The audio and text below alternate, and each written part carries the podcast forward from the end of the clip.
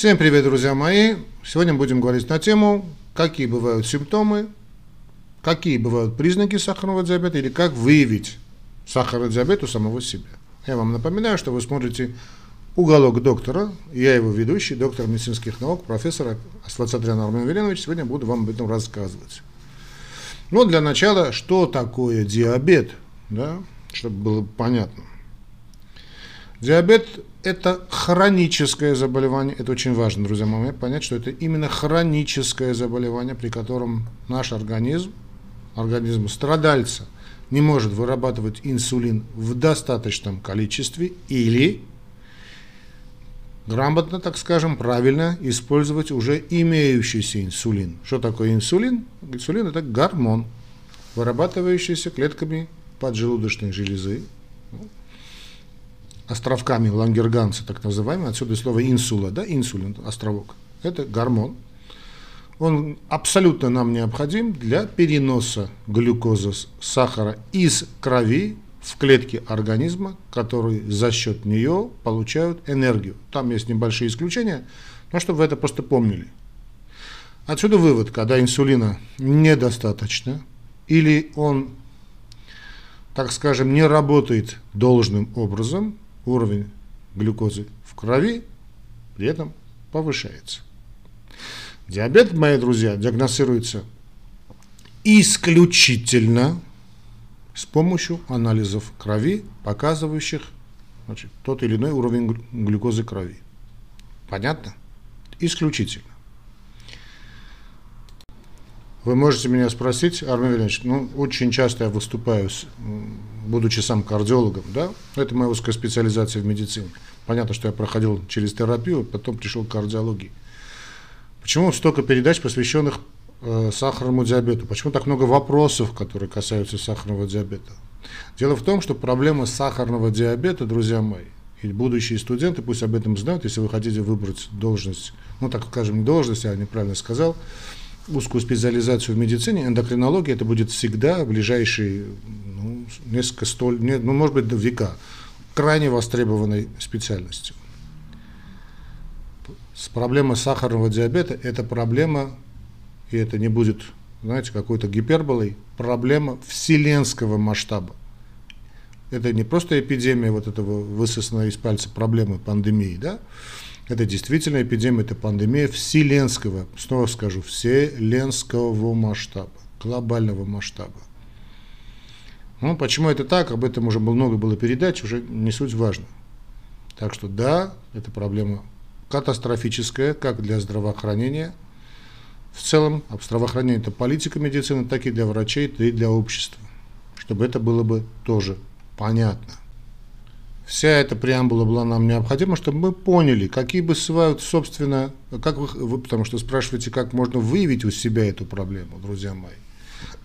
Простите, надо понимать, что сахарный диабет, как и практически все хронические, ну, очень, так скажем, большинство хронических заболеваний, это так называемые генетически детерминированные заболевания, генетически обусловленные заболевания. Это наследственные, если хотите, заболевания.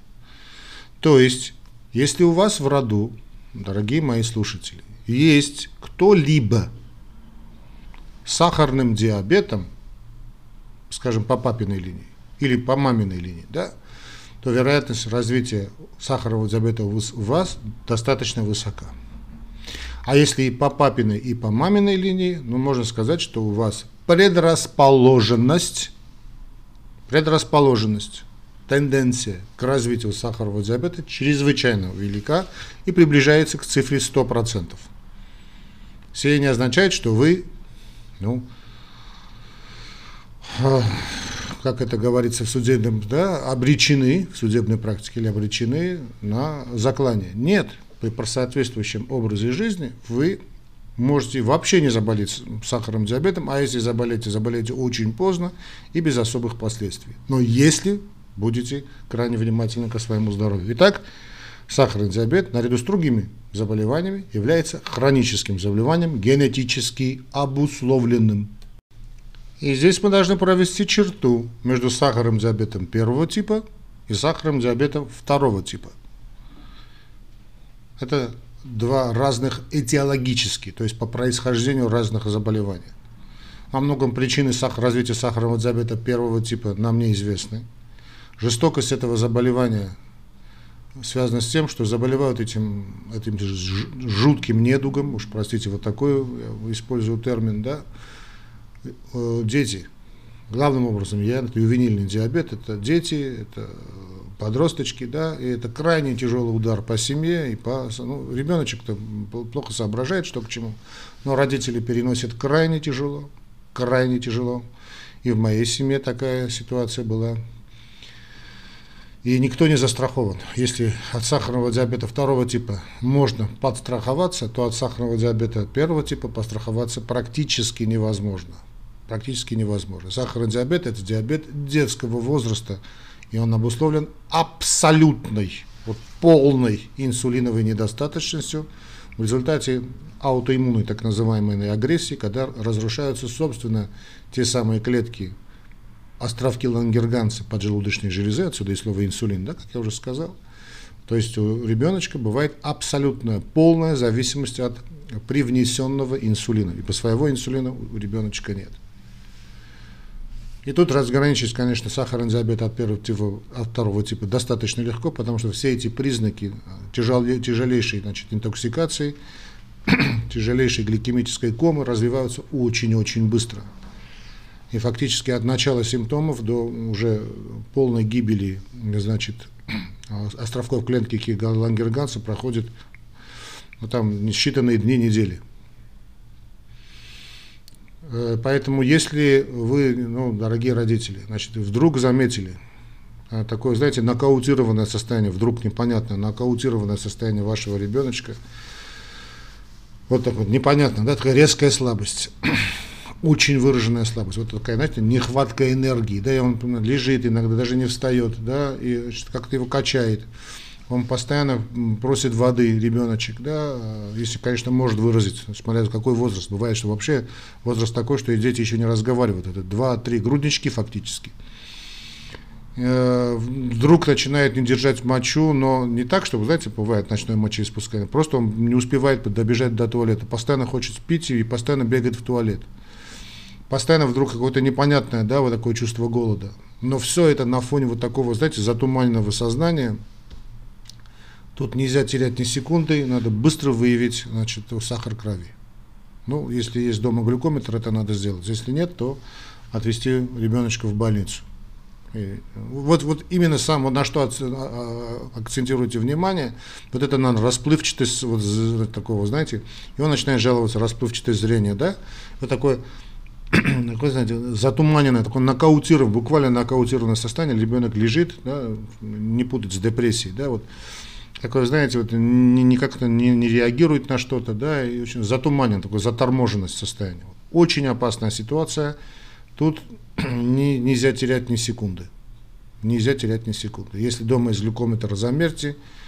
Если нет, то значит, обратитесь к врачу, чем, как, чем раньше, тем лучше. Вы знаете, я не люблю нагнетать, но это та ситуация, когда надо действовать очень быстро. В отличие от диабета первого типа, диабет второго типа диагностировать значительно труднее. Почему? Потому что это хроническое заболевание. Я говорю, хрони, ну, да, хроническое заболевание, которое развивается постепенно. А любое хроническое заболевание развивается постепенно и по большому счету не имеет каких-то ярких признаков. Это касается практически любого Я хочу, чтобы это тоже вы выяснили, дорогие мои друзья, хронические заболевания, да, скажем, гипертония, очень часто. Потому люди думают, что если у них есть высокое давление, там, э, да, у него обязательно должны быть клинические проявления. Очень может быть, что клинические проявления вообще, не, вообще может и не быть. Очень, и так и бывает, если люди ну, замеряют, значит, давление, скажем, да, при гипертонии, высокое давление, это очень удивляются. Что, что это такое, доктор? У меня никогда не было. А вы когда мы измерили свое давление? Нет. То же самое и сахар. Ну, практически всегда сахарный диабет второго типа, как и гипертония, кстати, да, это находка. Ну, больной попадает в какие-то условия, связанные со стационаром, или ему делать нечего, там дома аппарат есть, он решает замерить свой сахар крови, глюкометр, и обнаруживаются высокие цифры сахара. Да? Это находка. Но есть действительно симптомы, которые могут насторожить. То есть если у вас или у вашего знакомого да, родного человека, близкого вам человека, появляется учащенное мочеиспускание, раньше на таки даже говорили, мочеизнурение, да, вот непонятное такое мочеизнурение, чрезмерная жажда, вот постоянно сохнет, сохнет во рту, это ни с того ни с сего. А, и если в плюс уж не говоря о том, что у вас это генетически обусловлено, то есть в роду есть кто-то с сахарным диабетом, то надо быть очень-очень на чеку. Значит, кроме мочеиспускания, кроме жажды, это такая, знаете, классика жанра. Такое непонятное колебание чувства голода. То вдруг, знаете, такое внезапно сильное такое желание поесть. Э, нарушение зрения тоже может быть, и так же, как и, скажем, при сахарном диабете первого типа, значит, э, такое, знаете, э, как в тумане человек бывает, расплывчатое зрение, нехватка энергии той же, да, усталость, крайняя усталость, разбитость, но в отличие от сахарного диабета первого типа, все это не так ну, трагически быстро развивается, то есть постоянно какое-то состояние, знаете, такое, ну, что-то не, не то, да, вот такое какое-то пелена какая-то вокруг. Ну и могут появляться вот э, явления, характерные для микро-макроангиопатии, вот покалывание, онемение в руках, в ногах. И так что очень часто обращают внимание, и хирурги говорят, молодцы, значит, ранки, уже в народе тоже распространено, ранки очень плохо заживают. Какие-то рецидивирующие постоянные инфекции, какой-то постоянный цистит, скажем, у дам, да, особенно. Цистит не лечится, не лечится, не лечится. Какой-то грибок постоянно не лечится, не, грибковая инфекция, не лечится, не лечится, не лечится все эти хронические какие-то инфекции, все никак не, не получают вылечиться, какие-то какие-то ранги, какие-то язвочки, все они как-то не лечатся, да, вот, то есть не излечиваются, если хотите. Поэтому, как только вы все это заметили, бегаем, бегаем к, значит, в лабораторию. Если нет лаборатории, то ну, если аппарат есть, то это вообще шикарно. Итак, как мы узнаем о сахаре крови? Что мы делаем? Э, есть значит, несколько анализов, которые нужно знать. Во-первых, это анализ на гликированный гемоглобин. Анализ на гликированный гемоглобин, он выражается HbA1c, гликированный гемоглобин, он измеряет уровень самый, значит, ну, не, относительно недавно в медицине появился этот метод определения э, наличия сахарного диабета, да и качества его лечения, мы ориентируемся именно вот самые такие грамотные врачи, это самое первое, да, не, не тащаковый уровень сахара, а именно анализ на гликированный гемоглобин. Он показывает исключительно точное такое состояние вашего, э, так скажем, диабетического поведения или там, э, ну, как у вас протекала вся эта проблема, если она есть, конечно, за последние три месяца. Ну, почему три? Э, ну, плюс-минус, конечно. Три месяца, потому что это жизнь эритроцитов. Это, а, гемоглобин в эритроцитах – это три месяца. То есть для проведения этого анализа гликированного гемоглобина значит, вам ничего не требуется. То есть не надо подготавливаться как-то заранее, да, просто идете, поели вы, не поели, курили, не курили, что не важно, что вы делали, ходили, не ходили, идете, сдаете и видите эту цифру. Значит, на какую цифру нужно ориентироваться? Значит, ориентируйтесь, друзья мои, там, я не знаю, что там рядом пишут, что рядом всякую ахинею пишут. Норма это 5,8. Сейчас я даже семерки вижу, да? Нет, друзья мои, норма сахара крови при, на, при анализе на гликированный гемоглобин это 5,8. Хорошо, если у вас больше 5,8, то у вас, значит, ну, считайте, что проблема. Если у вас больше 7, то это уже такой, знаете, хороший сахарный диабет. Ну, можно, конечно, это немного я сейчас сгущаю, ну, не совсем сгущаю, утрирую со цифры, да, чтобы от 5,8 до 7, это, значит, от 6 до 7, так скажем, от 6 до 7 это преддиабетическое состояние, то есть вот только с помощью диеты можете спокойно откоррегировать это состояние, ну, чуть ли не в 100% случаях, но все зависит от вашей, ну, как бы это сказать, дисциплинированности, да, последовательности. Можно откоррегировать сахар крови и без лекарств, по большому счету. Хорошо. Значит, 5,8 это такая граница. 5,8, значит, ну, шестерка до 7 это преддиабет, 7 и выше это уже диабет. Хорошо? А также, кстати, можно и ориентироваться на лечение при лечении сахарного диабета, если вы видите, что цифры гликированного гемоглобина, вот часто мне пишут, да, вот Армен Велинович, вот, вот ну, когда я на вашей диете, да, у меня в два-три раза спустился гликированный гемоглобин, вот Давичи, да, это у нас когда было? На Медне, по-моему. На Медне, да, у нас был стрим, нет, два дня тому назад был стрим, значит, и э, одна из моих подписчиков сказала, что у него цифры гликированный гемоглобин был 15,8, сейчас 5,8. Ну, потрясающий, конечно, результат.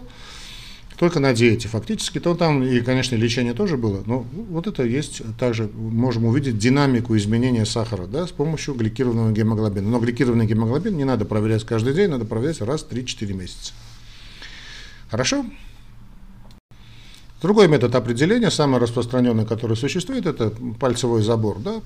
Когда натощак измеряется сахар крови, он имеет этот принцип, он очень удобен, но и имеет свою уйму недостатков, да, потому что надо специально обрабатывать.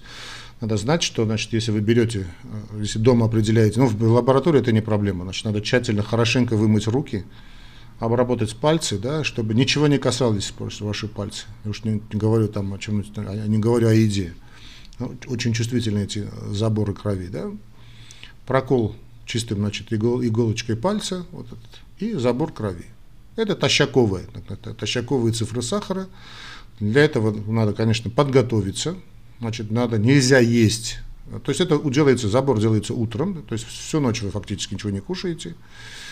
Э, утром просыпаетесь, не пьете воду, да, не пьет, ничего не делает, просто, просто замеряете свой сахар крови. Вот отсюда и, кстати, очень многие непонятки, когда найдут в лабораторию с утра, да, э, пьют там чай, знают, что надо пить, ничего без сахара, скажем, знают, что ничего есть нельзя, говорят, да ладно, чай попью, ничего страшного. Ходят там пешком 2-3 километра, да, а все это спускает сахар. Потом замеряют сахар крови, сахар бывает хороший. Да, у меня проблем с сахаром нет. Нет, надо не двигаться, ничего нельзя делать нельзя. Э, ну, сразу надо прозамерить, и воду пить нельзя.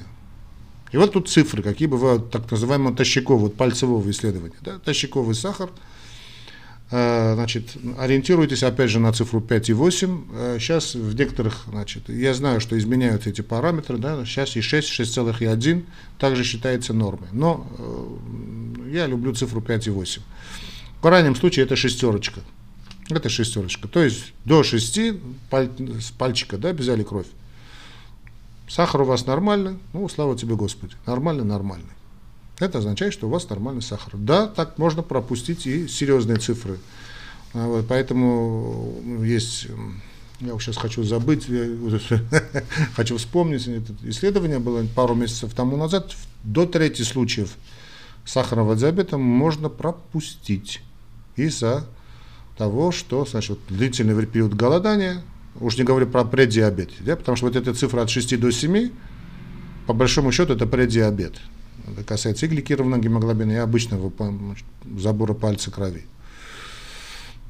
Так вот, можно значит, в течение этого ночи представлять, человек чего не ест, да, потом активный, сахар, цифры сахара снижаются. Так, чтобы всю ночь цифры сахара были бы высокие, да еще утром был бы высокий сахар, это все-таки редкость все-таки редкость.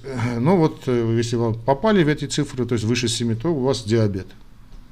Да. Тут надо это понимать. Поэтому, значит, от 5 до 8, значит, 5 и 8, 6, вот 6, чтобы верхняя граница, да, все, что выше 6, уже плохо. Это если вы забираете палец с пальчиковой пробы. Есть еще так называемый другой метод, о котором тоже можно сказать. Значит, э, это пероральный тест на толерантность. Пероральный тест на толерантность к глюкозе. Что это такое? То есть э, проверяют реакцию вашего организма на сахарную нагрузку, ну, грубо говоря, на еду.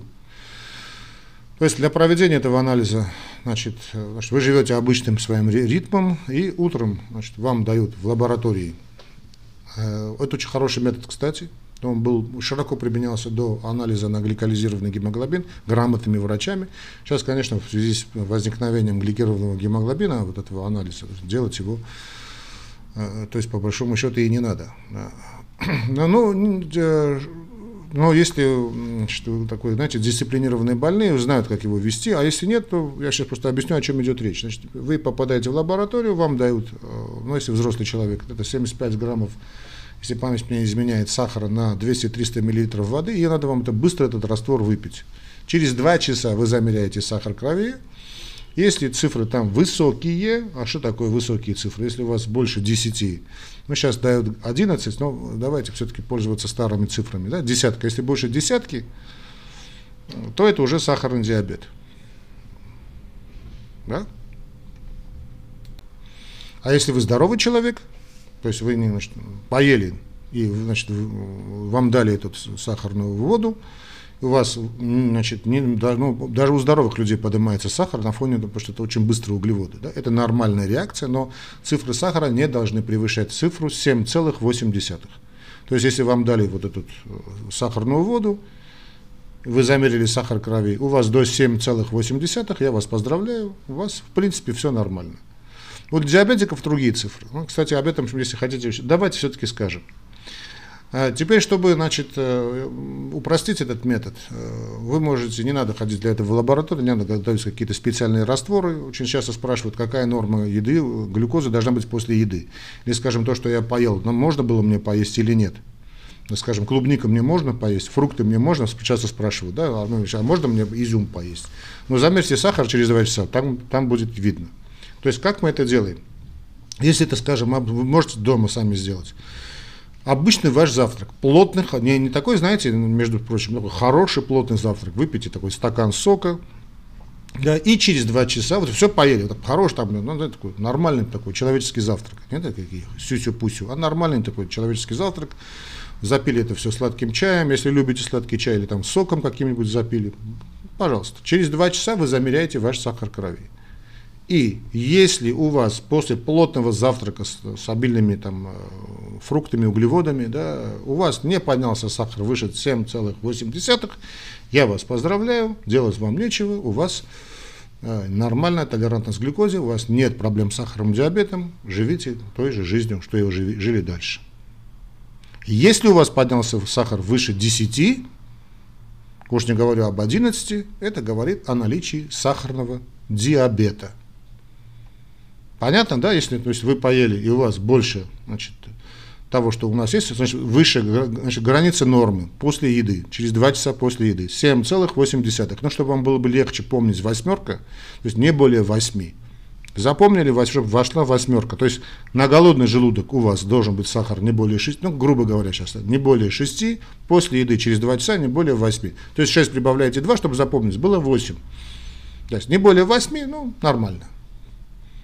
Значит, на голодный желудок не более 6, после еды не более 8. Для диабетиков это другие цифры. Для диабетиков, для диабетиков на голодный желудок желательно не больше 7. Но если у вас те же цифры, что и у здорового человека, значит, ваш сахарный диабет вы ведете шикарно. Но допустимый номер нормы для диабетика это семерочка на, натощак, а после, через 2 часа после еды не больше 10. Тут новые авторы пишут 11, но давайте ориентироваться на десятку. То есть, если в этих пределах, то нормально. Если ниже, то вообще шикарно. Если выше, тут надо поработать. И еда, которую вы себе позволили, она не ваша. Ну и там, соответственно, надо доработать и диету, и инсулин, если вам делаете, тоже с вашим эндокринологом, да, и, значит, э, ну, если там препараты, то и препараты лекарственные тоже надо отрегулировать. Хорошо? Ну и отсюда что делать? Что, что делать? Значит, во-первых, надо, понятно, следовать той диете, которую вам предпишут, скажут, да, диета – основа всех основ, основа лечения сахарного диабета, то есть это правильная еда, исключаются быстрые углеводы, ну и вода, я об этом я сто раз говорил, сейчас мы к этой теме возвращаться не будем, да, что делать, как делать. А второй момент – это категорически, то есть мы убираем те моменты, которые могут отягчить течение сахарного диабета. И самый главный фактор риска, на который надо действовать, это курение, друзья мои. Это курение самое опасное. То есть курение и сахарный диабет – это вещи, которые приведут к вас значит, к очень плохому, фатальному, летальному исходу достаточно быстро. Но если вы хотите заняться самоубийством, ваше право, но я лечу людей. Поэтому категорический отказ от курения, категорический отказ от курения, тут это не обсуждается.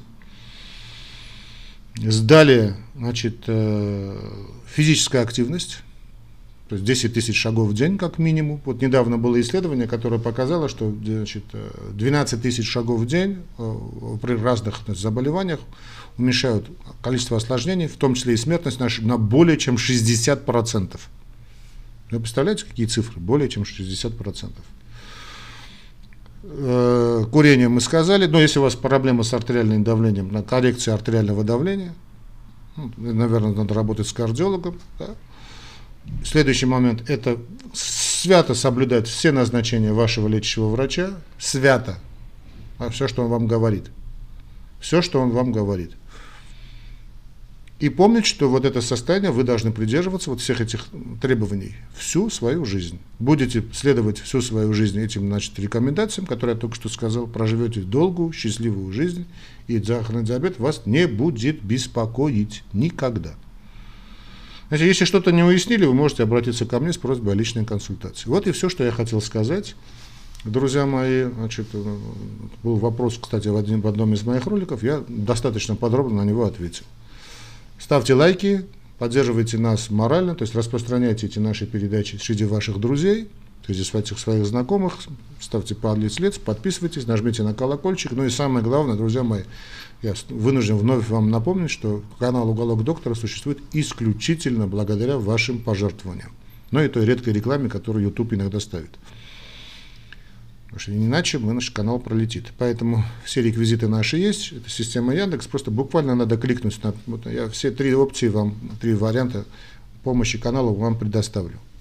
И, собственно, значит, кликнуть на линк, вы перейдете на страничку Яндекса, Яндекс кошелек, это российская система, и любой, любой метод перевода денег будет очень, очень удобно будем заранее благодарны, но также, если вам как-то привыкли к стандартам, там Яндекс, Яндекс это уже Сбербанк. Яндекс Мастеркард есть и Яндекс э, кошелек, Яндекс денежки, да? сейчас это называется Юмани. Все это русская система. Будем вам очень признательны. Здоровья, не болейте, следите за нашими передачами. Все у вас получится.